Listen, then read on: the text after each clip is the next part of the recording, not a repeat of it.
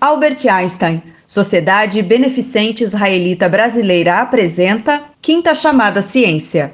Oi, tudo bem? Sou Cecília Oliveira, chegando aí com Quinta Chamada Ciência. E hoje, 2 de dezembro, é o que, gente? Aniversário da Britney Spears. Mas é dia da astronomia no Brasil. Então, o programa de hoje é um programa temático e a gente vai falar sobre Free Britney. Finalmente ela está livre. Mentira. Hoje o tema é astronomia. É, e vamos lembrar aí, hoje é dia do samba também, é uma informação muito importante para mim, para minha amiga Fernanda, que está aqui ó, conversando comigo. Então, olha só, um dia excelente. E ainda tem mais uma informação.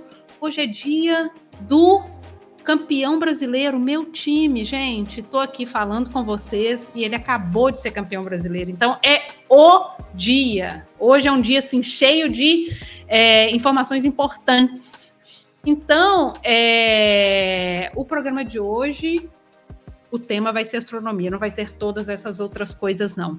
E nessa viagem pelo espaço, eu terei a companhia do jornalista e mensageiro sideral Salvador Nogueira e dos astrônomos Cássio Barbosa e Thaisa Stork Bergman. Gente, parabéns aí pelo dia de vocês. É uma data especial e foi escolhida para ser o dia. É, e ela foi escolhida hoje, né, por ser o dia do nascimento de Dom Pedro II, que era um entusiasta da astronomia.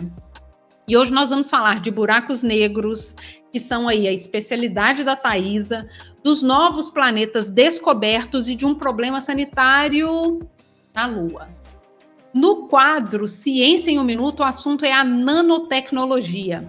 Na área só para membros do My News, o assunto é a exploração do universo. O Cássio é um dos pesquisadores do Observatório Gemini que tem dois telescópios gêmeos e vai falar das descobertas mais recentes. Preparados então aí para nossa viagem, a gente decola logo depois da vinheta.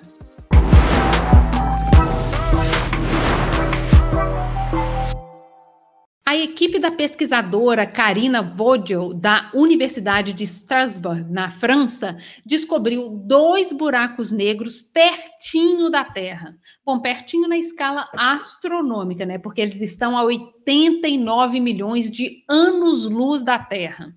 E quando a gente fala em anos-luz, parece que a gente está falando assim de tempo, mas na verdade, anos-luz é uma medida de distância, e distância que a luz viaja em um ano. Então, como a velocidade da luz é de 300 mil quilômetros por segundo, em um ano ela vai um bocado longe.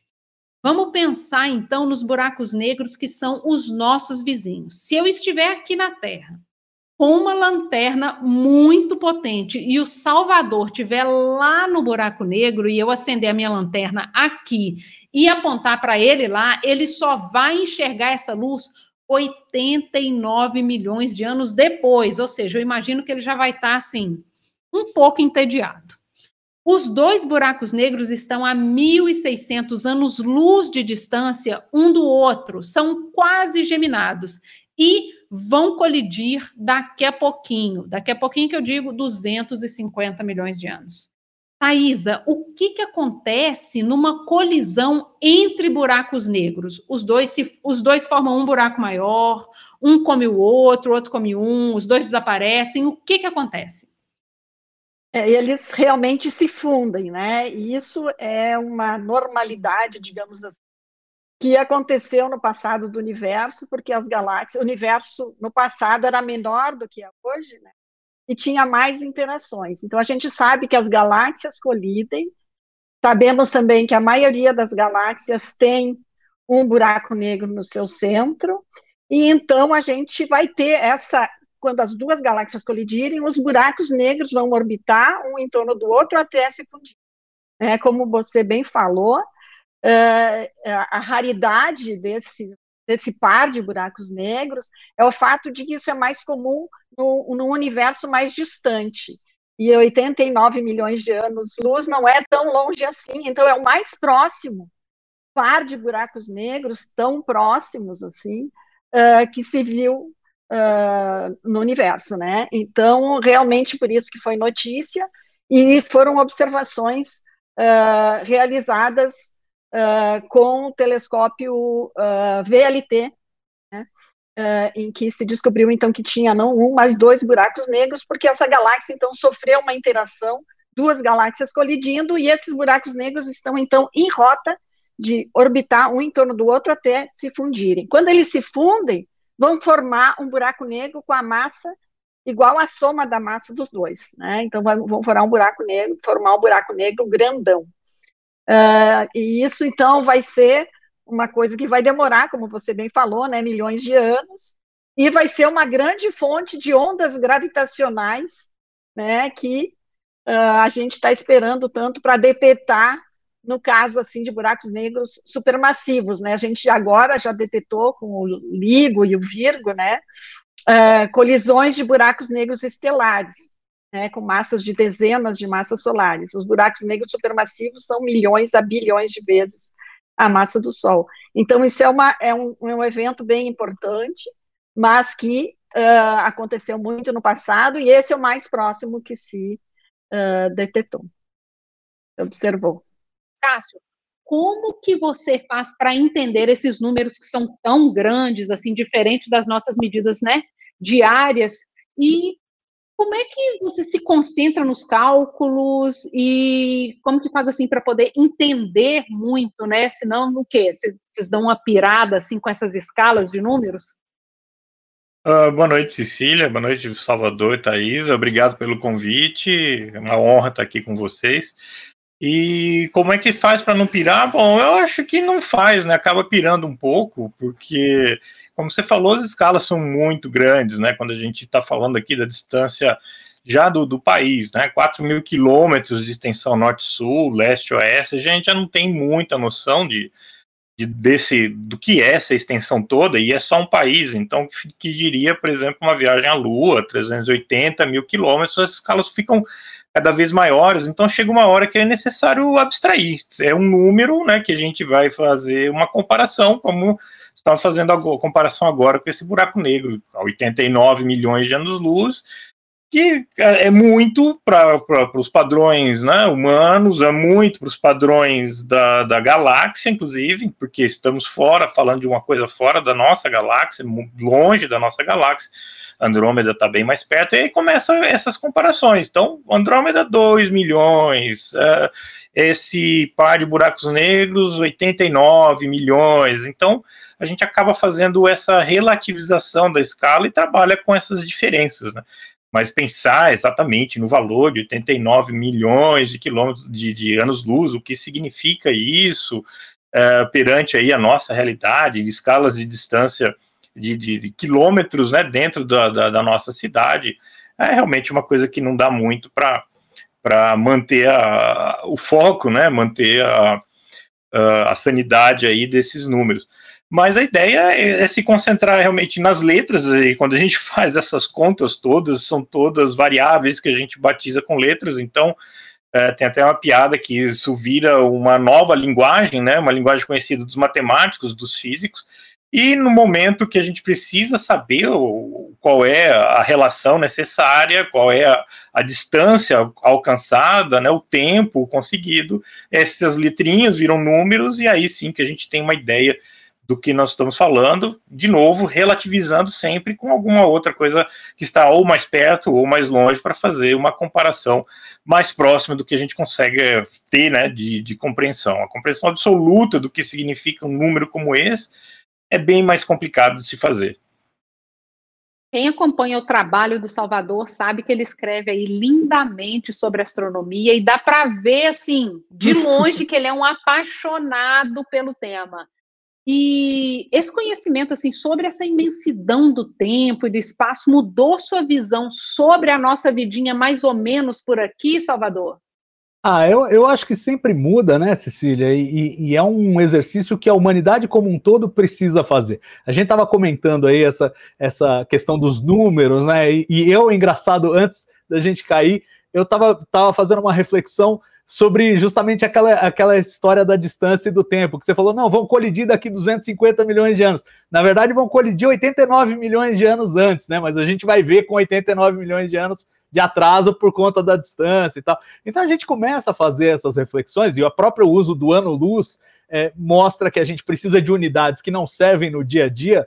Né? Se a gente for trocar por quilômetros, vai ficar um negócio realmente, aí sim, números completamente intratáveis, e a gente troca pelo ano-luz ou pelo parsec, que os astrônomos gostam mais, mas é mais cifrado, porque não tem embutida essa explicação como ano-luz para entender. Mas eu acho que é um exercício que eh, todo mundo precisa fazer, porque agora a gente está vivendo uma, uma época do mundo em que nós estamos nos tornando, nós os humanos, uma força da natureza. Ou seja, a gente tem impacto na Terra e, quem sabe, em outros lugares, em escalas geológicas, em escalas de tempo que são muito maiores que o nosso tempo de vida. A gente já está tendo que refletir o que, que nós estamos fazendo agora e o que vai causar na Terra daqui a 100 anos, daqui a 200 anos. E claro que essa é quando a gente salta de escala para a escala do cotidiano, para essas escalas que começam a mirar o geológico, o astronômico, é, é difícil de envolver a, a mente nessa ideia, mas é um exercício que nós vamos ter que fazer, senão a gente vai acabar estragando o nosso próprio planeta, nossa possibilidade de, de existir, né, de continuarmos vivos. Então é um exercício e é muito bonito como a astronomia dá essa perspectiva, né, essa perspectiva cósmica sobre a vida na Terra. O, o, a, embora nós sejamos pequenos na escala do universo, todo mundo que dá um, põe o pezinho para fora da Terra e olha para a Terra, vê a preciosidade que é o nosso planeta. Então, ao mesmo tempo que nos torna pequenos, nos torna muito preciosos. O pessoal não vê nada parecido com a Terra nos arredores, e esse é o lugar que a gente tem que cuidar. Tudo isso vem dessa mudança de perspectiva, que eu acho que é muito saudável, sem dúvida impactou na minha vida, e acho que impacta na vida de todos que são tocados por, essa, por essa, esse novo ponto de vista. É, a gente vai o... até. Não, ah, pode, ah, pode vir. Não, olhar, olhar o céu, esse exercício de, de você sair, olhar o céu, né? Não precisa ir para um observatório, mas um local que tem um céu adequado, né? Hoje, dois terços da população já não vê a Via Láctea, né? Nunca viu a Via Láctea por causa da poluição luminosa, mas um ambiente mais favorável em que você possa sair, contemplar a Via Láctea, as estrelas, é, é, durante a noite ver passando ali um, um, meteoro, né, que é uma famosa estrela cadente, te dá uma noção, realmente te põe fora do, do, dessa consciência assim bem local, né? E você entra na, na, na, na, nessa questão de você perceber que é um, assim, um grão, né, menos que um grão de areia numa praia gigantesca, é, faz parte daquilo, mas a, a, imensidão cósmica é muito grande. Então faz você sentir é, essa, esse choque de realidade, você está inserido num contexto muito maior, e que quando o Salvador Deb contou bem, você traz para um outro referencial terrestre, você vê, ah, 250 milhões de anos, o que, que é isso? Não vai ter ninguém aqui, né, tal. Mas nós, a gente fala em escalas geológicas, que também são escalas relativamente grandes, mas nós já estamos então, há 100, 150 anos trabalhando em cima de coisas aqui localizadas que nós já estamos influenciando, nós já estamos mexendo em coisas que deveriam levar aí centenas, é, até milhares de anos para acontecer, como essa história de aquecimento e, e a compensação da atmosfera, né, essas coisas todas que nós estamos impactando. Ou seja, a, nossa ação, como falou, é, é, nós somos realmente um, um grande, é, um pequeno né, parte nesse grande universo, mas essa pequena parte em escala local, que continua pequena, já consegue influenciar, né, já consegue é, alterar esse, é, essa escala é, geológica que nós estamos falando. Ou seja, nós somos especiais nesse sentido também, né? Não só protagonistas, mas somos especiais porque temos a capacidade de contemplar e temos a capacidade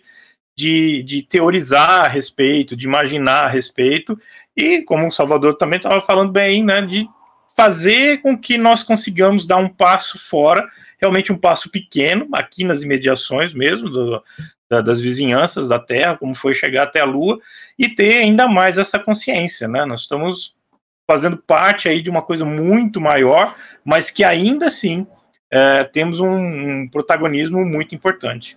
É, eu, eu poderia acrescentar. Fala, é, fala, eu poderia acrescentar que uh, quando a gente começa a assistir vídeos da exploração espacial, né, que a gente agora já conhece Marte, já conhece a Lua, conhece Vênus, conhece os, os demais planetas, Júpiter, as luas de Júpiter, Saturno, uh, a gente começa a entender né, que, o, que o ambiente desses planetas é totalmente inóspito, né? E a gente cada vez começa a se dar conta que a Terra é muito especial, né? É o nosso oásis, né? Então eu acho que isso é uma coisa que a gente se dá conta de que como é preciosa a nossa Terra e esse fato da gente ter impacto sobre ela, né? Uh, é importante a gente se dar conta de que essa preciosidade a gente tem que cuidar, né? Porque nós não queremos, por exemplo, vamos morar lá em Marte, é um deserto, né? Embora a gente quer explorar Marte, né? Não tem uh, todos os, o ambiente agradável, temperatura, água, atmosfera, né? Que a gente tem aqui na Terra e assim por diante. Os demais planetas são mais inóspitos ainda. Né? Então acho que isso é uma, uma reflexão que, que a astronomia ou astronáutica também nos trouxe recentemente. Então, eu gostaria de acrescentar isso. Boa. Não, isso é, isso, é, isso é massa, porque assim, a gente tem essa. Fica. Não adianta a gente esperar, né? A gente está falando dessas escalas muito grandes de números e não é necessariamente esperar passar todos esses anos, mas os acontecimentos até se chegar lá também tem esse impacto na ciência. A gente ainda vai falar muito sobre astronomia hoje, mas eh, antes a gente vai conhecer um pouquinho do trabalho da Amedeia Barose Seabra, que é pós-doutora em Química e Bioquímica é, pela Concordia University, do Canadá. A, o Ciência em um Minuto de hoje é sobre nanotecnologia. Vamos ver o VT.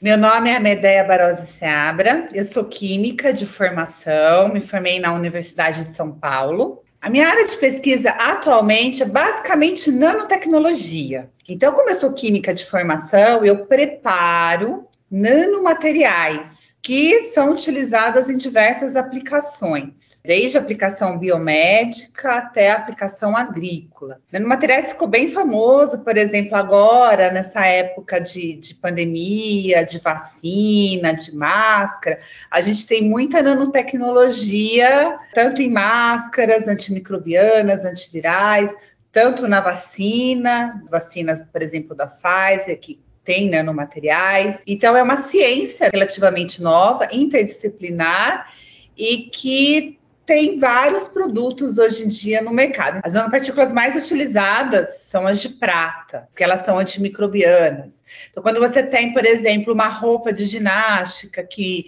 você transpira e ela não causa um odor, ou um ar-condicionado que no filtro tem agentes antimicrobianos, isso tudo é nanopartícula. A nanotecnologia é uma alternativa mais verde, mais sustentável para diminuir drasticamente os agroquímicos, mesma coisa para ração animal, medicamentos. Então, assim, é um campo muito competitivo e muito promissor.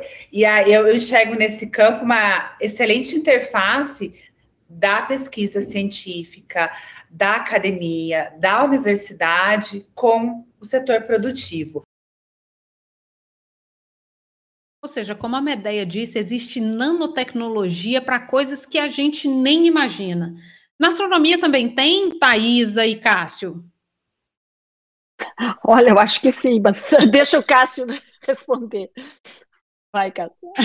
Não, tem, temos né, algumas aplicações, mas assim, não é. Estão embutidas né, nos materiais que a gente é, acaba utilizando. Mas muito mais na astronáutica, né? Que você tem é, toda a questão aí de ter é, materiais cada vez mais leves, cada vez mais robustos, né? Tem que ter a resistência e tem que ter a, leveza para economizar combustível, mas em termos assim, na, na, na, astronomia em si, né, enquanto a ciência, eu vi outro dia alguém colocando a astronáutica como uma, um ramo da, da, da astronomia, eu não sei se se dá para concordar muito, assim, mas enfim, né, ou seria uma engenharia, alguma coisa mais, mais é, relacionada a esse tipo de coisa, mas em termos de astronomia mesmo, eu, é, embutidos nos instrumentos que a gente acaba utilizando, né, com processadores, uh, os computadores principalmente, mas não com essas aplicabilidade, aplicabilidades todas, como os, os, as nanopartículas de prata para fazer aí as, uh, essa questão de sanitização, por exemplo? É, é, bom, o que eu poderia dizer é que essa questão da astronáutica, ela meio que uh, se liga à astronomia no momento que a gente tem, por exemplo, os satélites né, astronômicos, né? Então, os telescópios espaciais que vão são lançados ao espaço uh, com foguetes, né? Então isso aí é, é, astronáutica e manter esses satélites em órbita também, eu acho que é astronáutica. Então, embora a gente possa dividir as duas áreas, elas estão bastante uh, intrincadas, porque um, uma depende da outra, ou seja, a astronomia depende da astronáutica.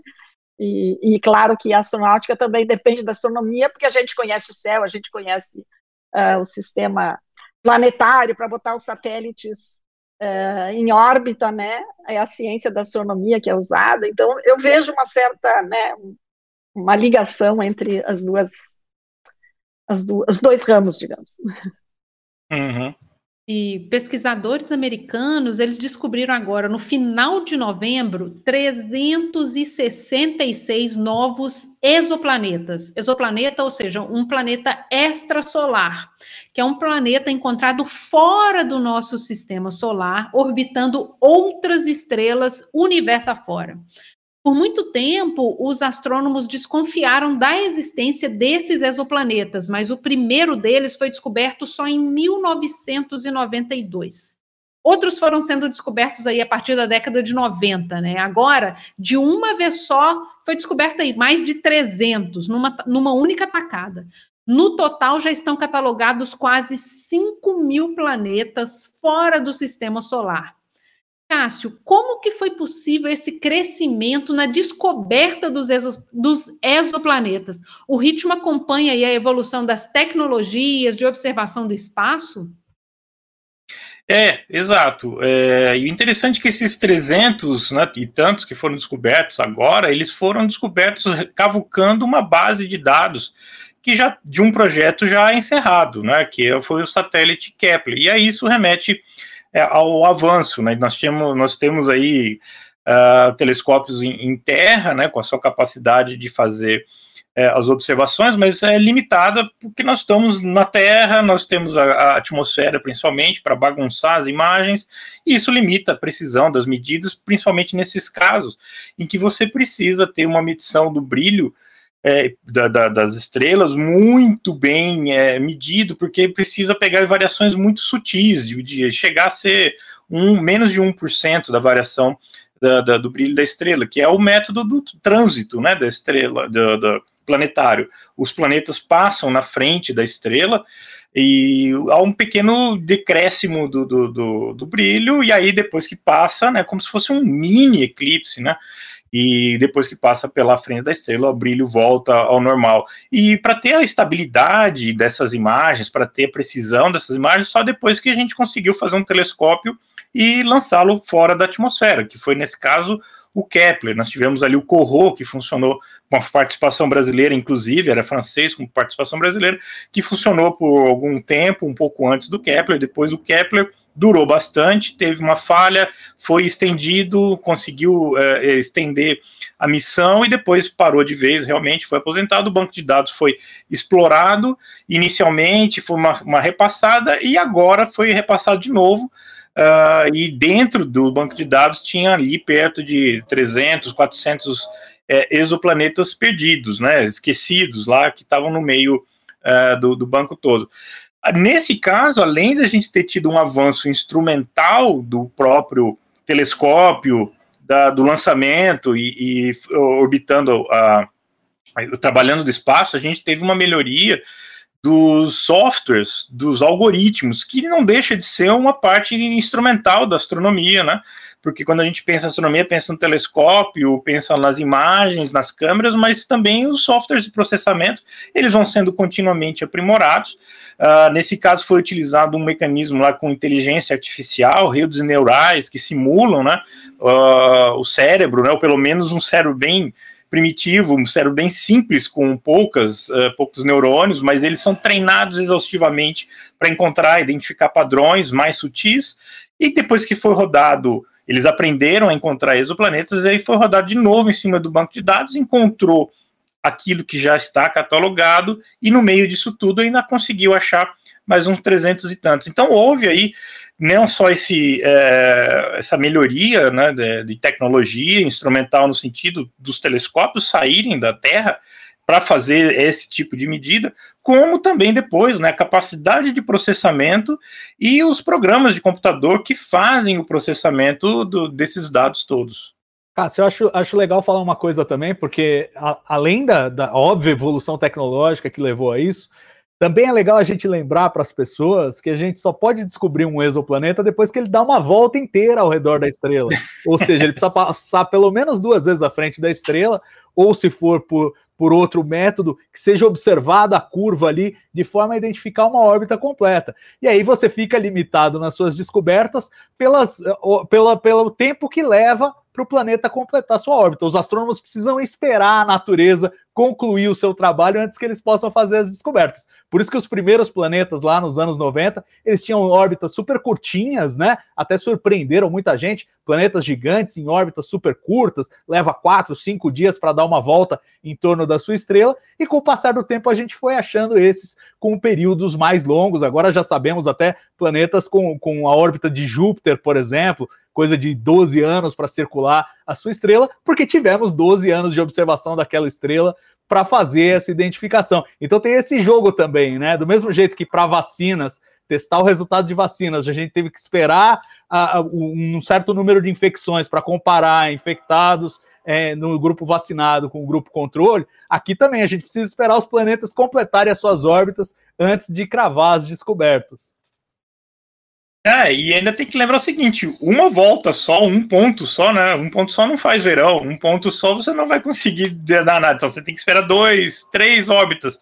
Há 12 anos, né? O Júpiter leva 12 anos para completar a órbita, nós estamos falando de 36 anos para ter três pontinhos. E aí, com isso, ter alguma conclusão. Eu, eu posso dar uma Gente... perspectiva também que posso falar? É, não, eu acho muito interessante que uh, o que se encontrou de exoplanetas, né, observando o número limitado de estrelas, permitiu que a gente extrapole a, a conclusão de que praticamente todas as estrelas têm planetas, né? Então, uh, as estrelas nascem com um sistema como o sistema solar.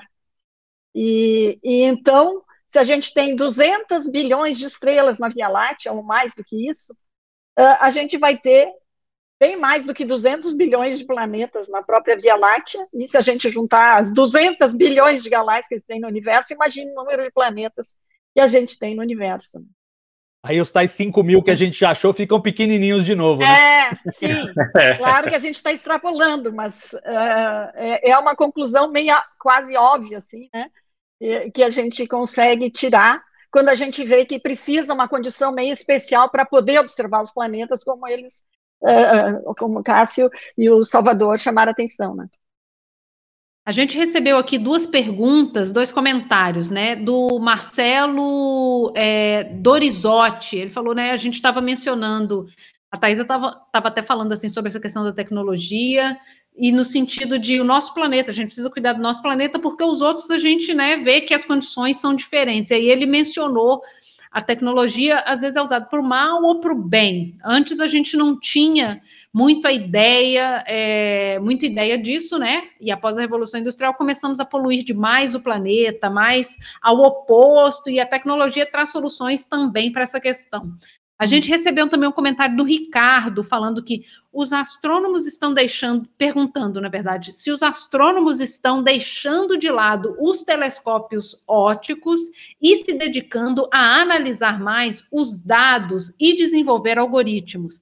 E só mais um, a gente recebeu agora um, um, uma pergunta do André Carvalho, perguntando se os satélites da rede Starlink e SpaceX atrapalham a visualização do céu. O Starlink, sem dúvida, né? A gente tem várias imagens de, de, de objetos astronômicos, a gente tentando observar e passa lá aquela, aquela lista, um monte de lista na frente da imagem da gente, né? Então, isso aí é uma desgraça, é, um, é muito ruim e isso teria que ser trabalhado, pelo menos usar uma camada anti-reflex, né? Antirrefletora para pintar esses satélites. Né? Acho que essa seria a solução. Né? É, a questão. É, é, eu estava dando uma risadinha contida aqui junto com o Salvador, porque a gente tem altas discussões a respeito do tema, cada um de um lado da, uhum.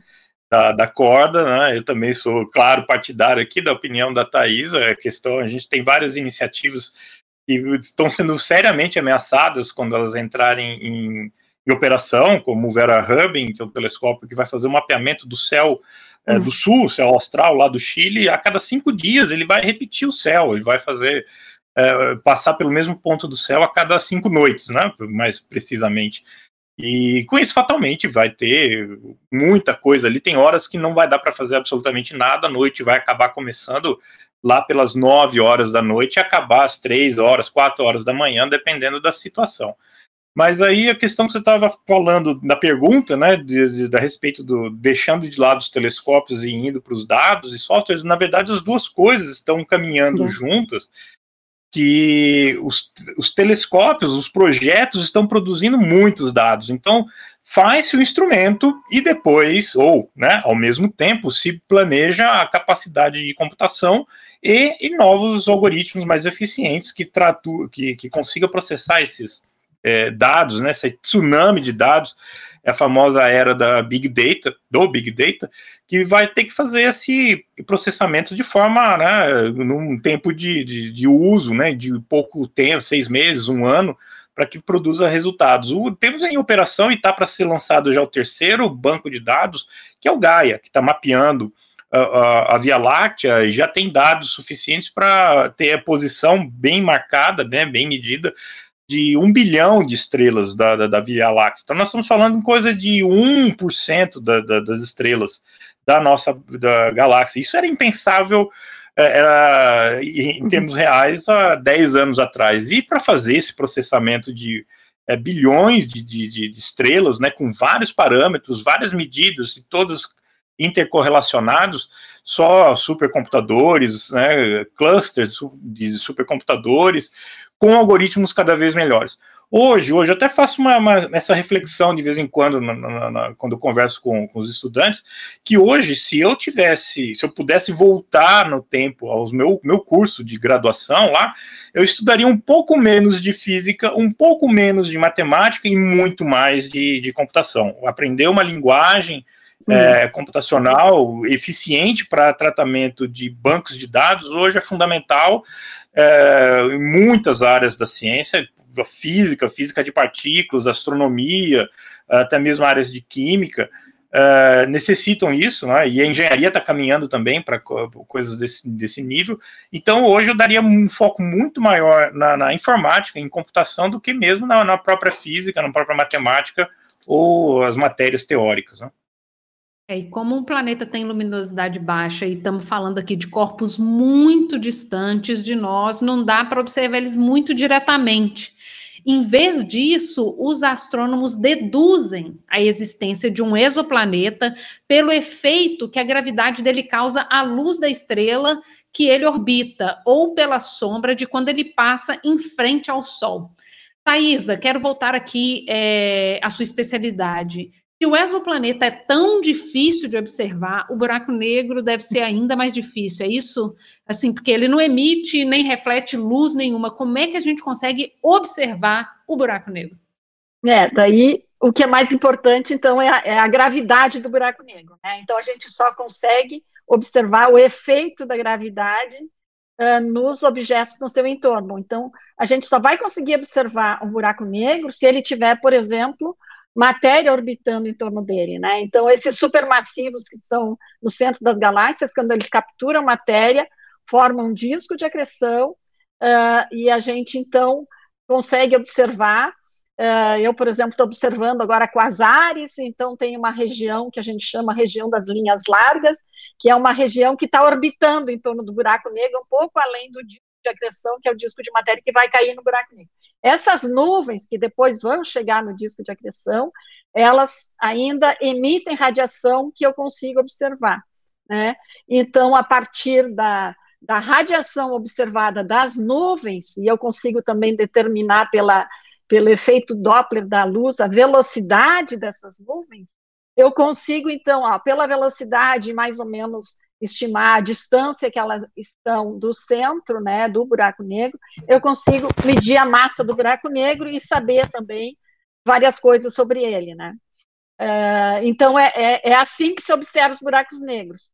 No sistema estelar, muitas vezes ele está uh, num sistema duplo que tem uma estrela orbitando o buraco negro estelar e a gente consegue observar o movimento da estrela que está orbitando o buraco negro estelar e daí inferir pela velocidade dessa estrela qual é que é a massa do buraco negro que está mantendo essa estrela, quer dizer, que a, a, ao redor do qual a estrela está orbitando. Thaís, então, é nesse, sempre... espírito, nesse espírito é. eu queria te fazer duas perguntas de duas novidades dessa de observação de buracos negros, coisas recentes. Uma foi a imagem do buraco negro, a primeira imagem direta, queria que você comentasse o tamanho da revolução disso. E outra é, é o advento das ondas gravitacionais, que agora viraram um outro instrumento também para a gente detectar o indetectável, por assim dizer, né? Sim. É, essa primeira imagem, na verdade, a gente está vendo a parte bem interna desse disco de acreção. Né? Então, esse gás que está uh, ah, andando a velocidades relativísticas, assim, centenas, uh, 100 mil quilômetros por segundo, uh, a gente consegue enxergar ele bem perto do buraco negro, e a gente tem todos aqueles efeitos de uh, redshift gravitacional, então a gente tem de, inclusive, fazer um modelo para entender uh, esse movimento, e para resolver a região, ou seja, para conseguir fazer uma imagem, uh, teria sido necessário um, seria necessário um telescópio do tamanho da própria Terra, né, com uma, digamos, uma superfície que teria uma seção reta do tamanho da Terra. E então o grande lance foi usar esse Event Horizon Telescope, que é usar telescópios na faixa milimétrica, uh, espalhados ao longo da superfície da Terra.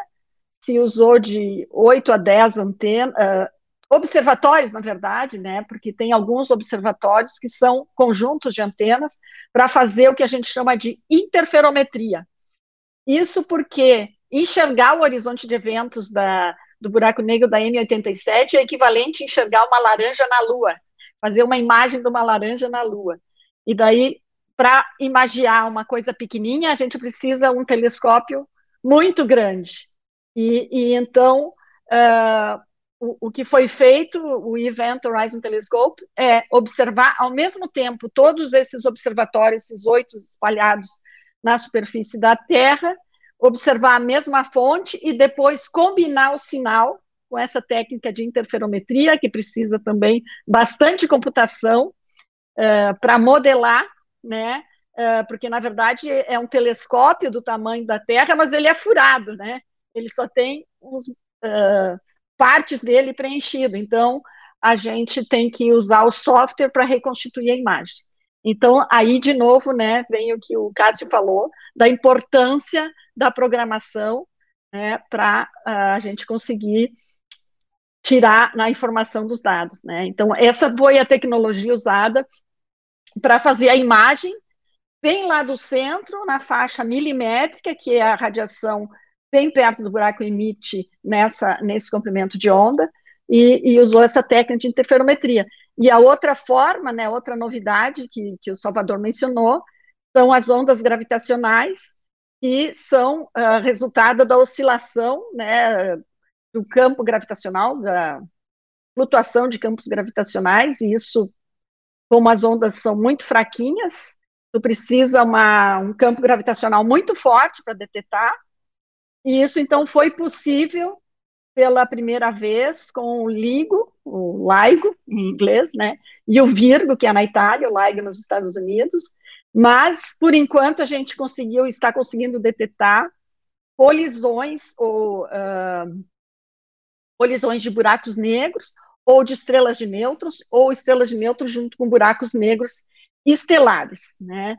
E a frequência daí é adequada para ser detectado com esses instrumentos.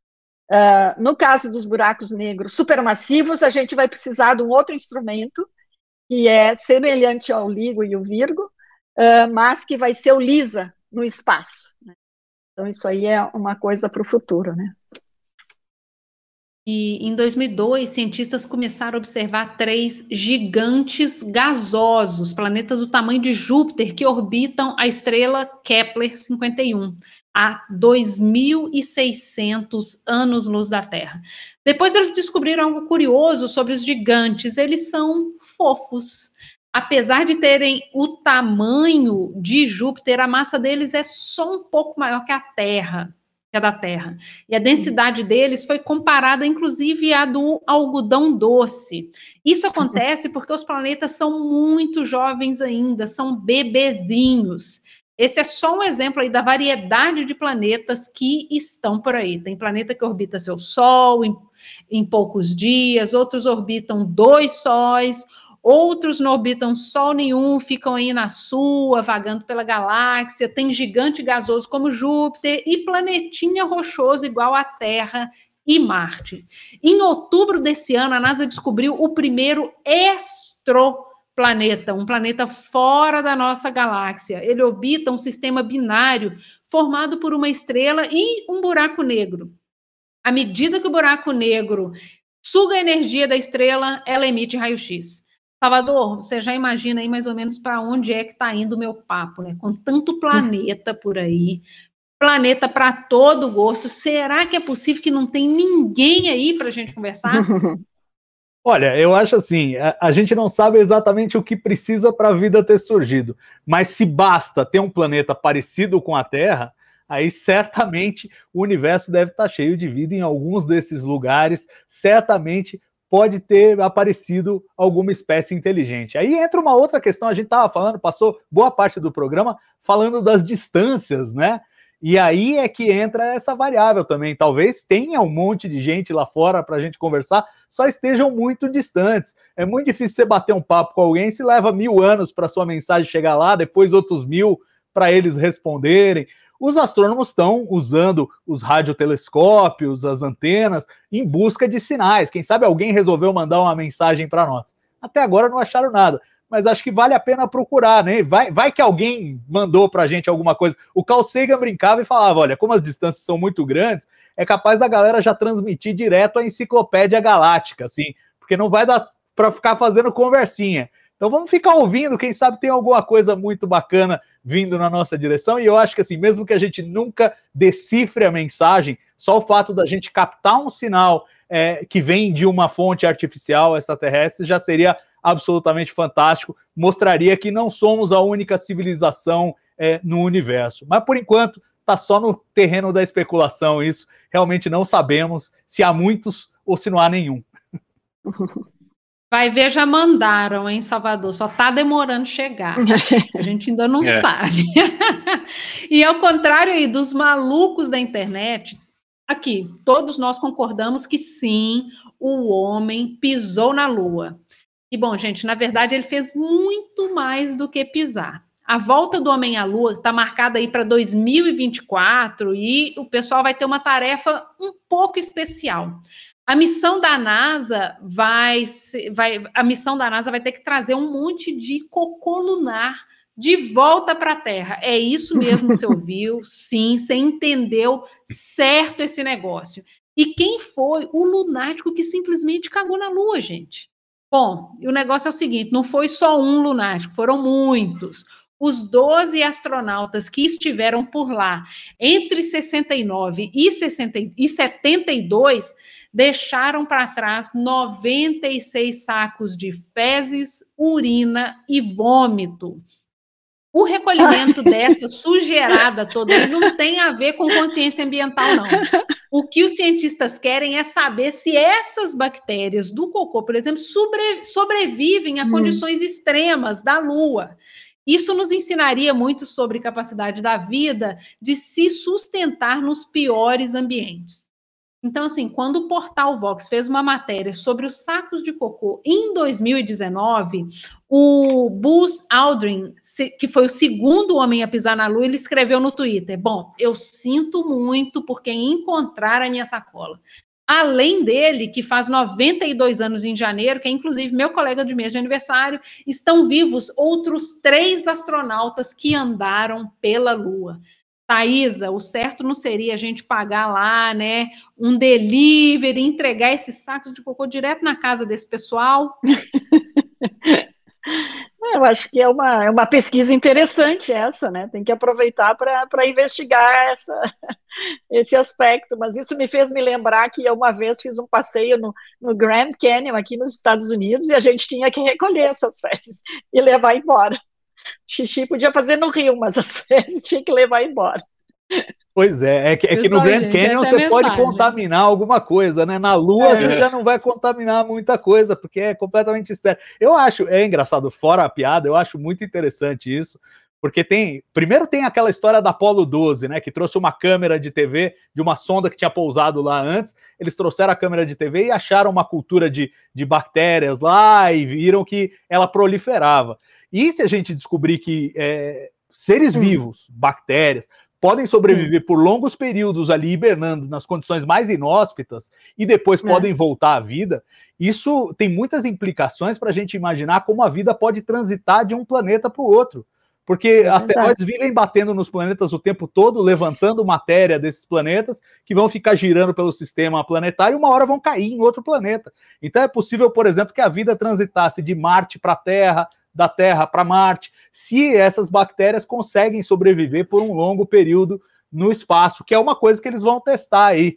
E agora, que eu lamento mesmo quem vai ter que pegar o, o saco lá, eu lamento, mas é uma pesquisa que tem seu mérito. É, Sinto eu, muito, tenho, eu, fico, eu fico pensando numa questão um pouco mais prosaica, né? Tem aquela história que o, o barbeiro do, do Neil Armstrong, né, vendia mechas de cabelo dele depois que ele ia cortar por 5 mil dólares, né? Ele ficou muito bravo. Agora fico imaginando quanto eles vão conseguir, né? Quanto vão oferecer pelo cocô do Neil Armstrong. É, não, não duvidem da capacidade do mercado. e aqui, a gente recebeu uma pergunta do Ítalo Paulino perguntando qual a expectativa dos astrônomos com, com o lançamento do James Webb, mas a gente não vai dar essa resposta agora. Se você ficou curioso, e, isso é um pequeno spoiler sobre o assunto que a gente vai tratar daqui a pouquinho no, no bloco aí exclusivo para os membros. Então, para quem fica por aqui, nos vemos na, na próxima quinta. Já agradeço aqui Salvador, Thaisa e Cássio pelo papo até agora. Obrigado por quem ficou até aqui. E se você é membro do canal, não vá embora, fica por aqui que a gente vai conversar sobre isso e a exploração do universo no bloco extra. Até daqui a pouco para quem vem e até semana que vem para quem fica.